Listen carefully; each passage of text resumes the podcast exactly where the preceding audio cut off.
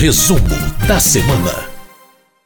Bom, a semana acaba no painel eletrônico, sempre com o que acontece de mais importante ao longo dos últimos dias na Câmara dos Deputados. E para falar sobre as votações e debates mais importantes, a gente vai receber mais uma vez a editora-chefe da Rádio Câmara, a jornalista Ana Raquel Macedo. Oi, Ana, tudo bem? Oi, Márcio, tudo bom? Tudo bem também para quem acompanha a gente aqui nesse resumo.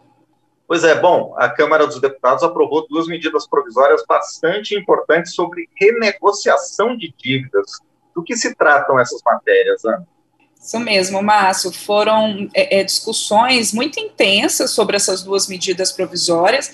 A que teve mais debate ali, assim, que ficou mais tempo em discussão, foi a medida provisória 1016. Essa medida ela prevê o seguinte, Márcio, ela prevê a renegociação de dívidas de produtores rurais e empresas ali de diferentes ramos com o Fundo Constitucional, os fundos constitucionais do Centro-Oeste, do Nordeste e do Norte. Essas dívidas, elas somam ali, a estimativa ali é que elas somam mais de 9 bilhões de reais, é, essa medida provisória, ela foi aprovada na forma sugerida pelo relator, o deputado Júlio César, do PSD do Piauí, e o texto aprovado, ele permite desconto de até 90% ali no valor dessas dívidas, conforme ali uma série de critérios que estão bem detalhados na medida provisória, e, e a grande maioria dessas dívidas, ali 98% dessas dívidas são dívidas de até 100 mil reais, e essa renegociação, ela abrange o? Elas são dívidas que elas tenham é, sete anos ou mais, e são tem que ser dívidas que ali para os fundos constitucionais, ali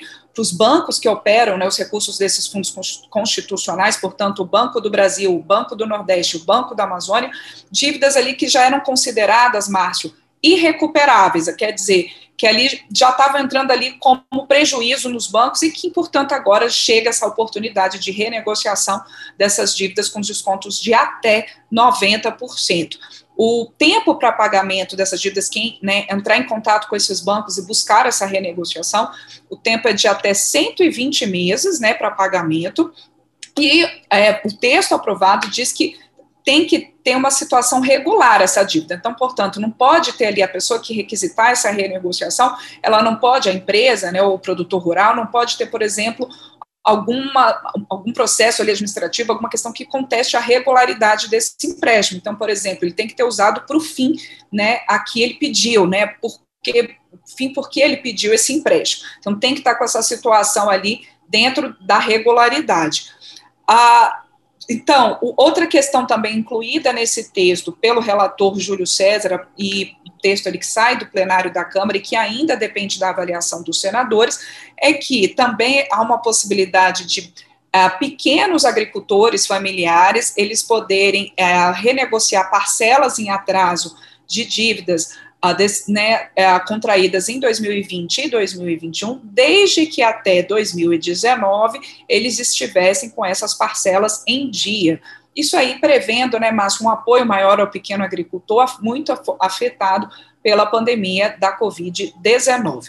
Essa proposta, portanto, ela vai ainda ah, para avaliação dos senadores. Outra medida provisória aprovada que tem relação com renegociação de dívidas foi a medida provisória 1017 essa já teve um debate no seguinte sentido, diferentemente da, da 2016, em que o plenário chegou ali, depois de muito debate, a um acordo e mudanças no texto original da medida provisória, no caso da MP 1017, não, acabou sendo aprovado o texto original da medida provisória, embora o relator, o deputado Danilo Forte, do PSDB do Ceará, tivesse proposto algumas mudanças. Enfim, o que está previsto na MP 1017, o que, que foi aprovado pelo plenário da Câmara nessa semana?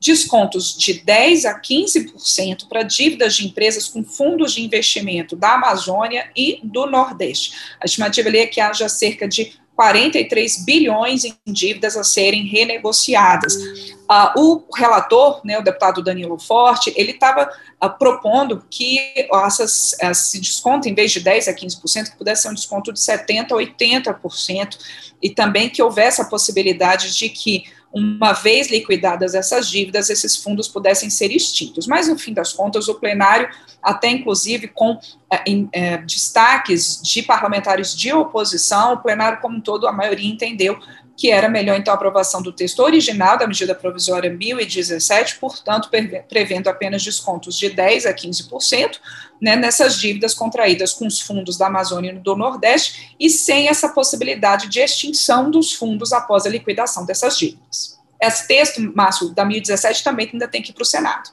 Ok.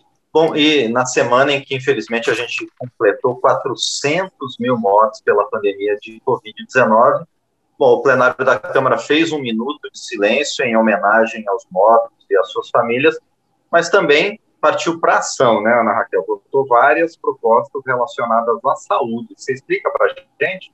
Isso mesmo, Márcio, essa triste marca, né? 400 mil mortos, 400 mil brasileiros que perderam a vida por conta da pandemia de Covid-19.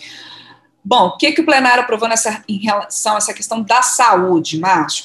Um projeto é, que foi é, é muito comemorada a aprovação dele e se colocou muito dos benefícios que ele pode trazer, é o do cartão de vacina online, Márcio. Esse projeto ele foi apresentado em 2019 pelos deputados Dr. Luiz Antônio Teixeira Júnior, do PP do Rio de Janeiro, e General Peternelli, do PSL de São Paulo, quer dizer, antes da pandemia de Covid-19. A ideia é que esse cartão de vacina online ele possa facilitar o, o a eficiência né, do sistema de imunização no país, os próprios dados do Sistema Único de Saúde. Mas, claro que nesse momento agora que a gente tem uma pandemia, ele ganhou um outro patamar e também modificações ali no texto, o relator, deputado Celso Sabino, do PSDB do Pará, ele trouxe ali algumas mudanças que, inclusive, tem uma relação com esse momento que a gente está vivendo da pandemia de Covid-19.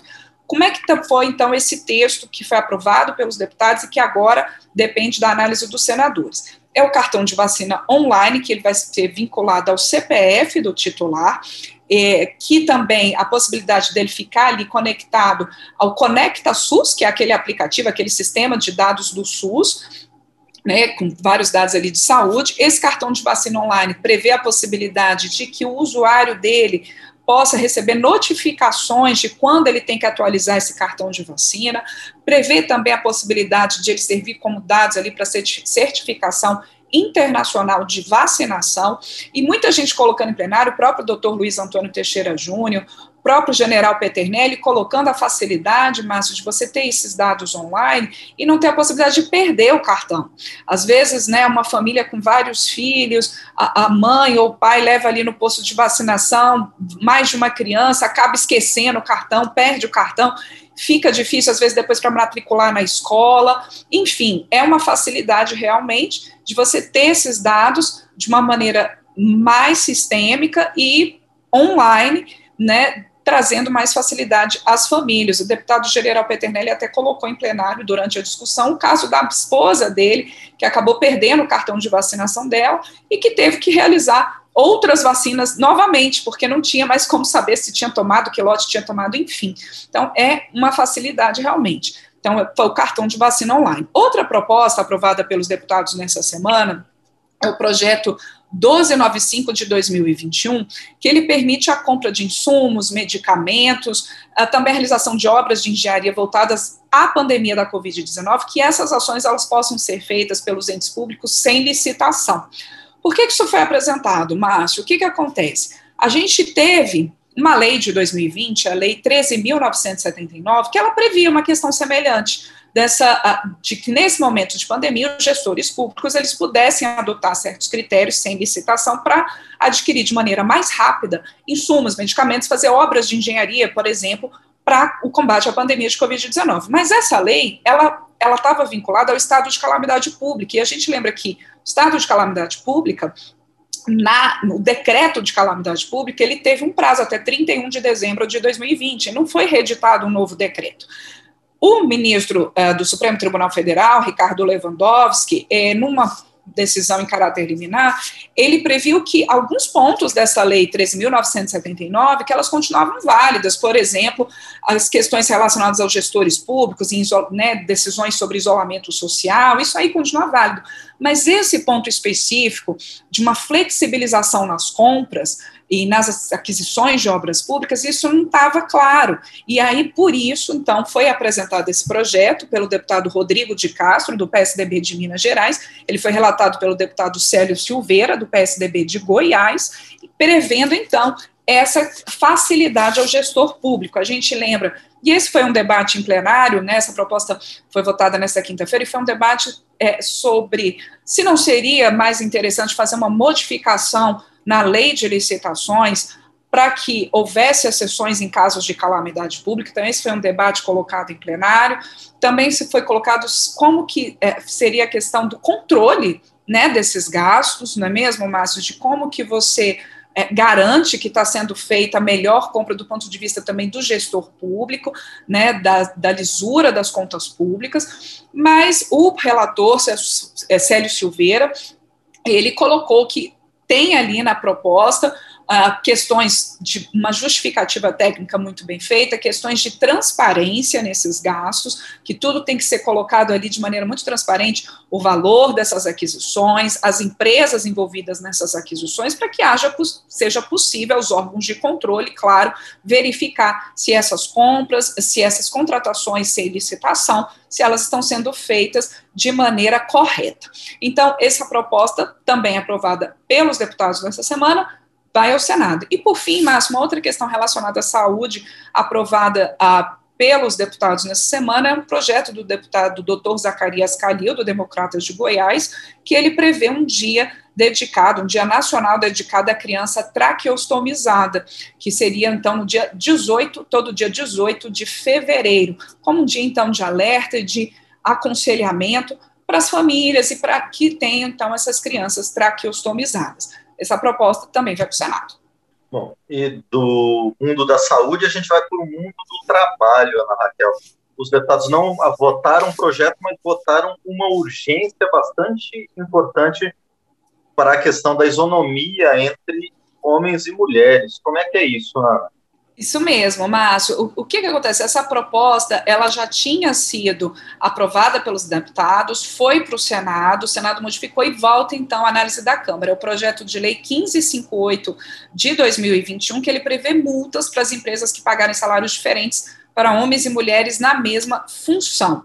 É, foi votada, então, a urgência para que essa proposta, né, modificações feitas pelo Senado, elas possam ser analisadas o mais rapidamente possível pelo plenário da Câmara, e com isso a proposta, claro, se novamente os deputados a aprovarem, que ela possa ser encaminhada à sanção. Então, essa proposta ela prevê essa multa, ela foi apresentada pelo ex-deputado Marçal Filho, e a, o pedido de urgência que foi aprovado nessa semana pelos deputados, ele foi apresentado pela deputada Celina Leão, do PP do Distrito Federal, que é a coordenadora da Secretaria da Mulher. Então, muitas colocando essa importância, muitas mulheres e deputados também colocando essa importância. Inclusive, o requerimento de urgência não foi apresentado em conjunto com o deputado Hugo Mota, do Republicanos da Paraíba.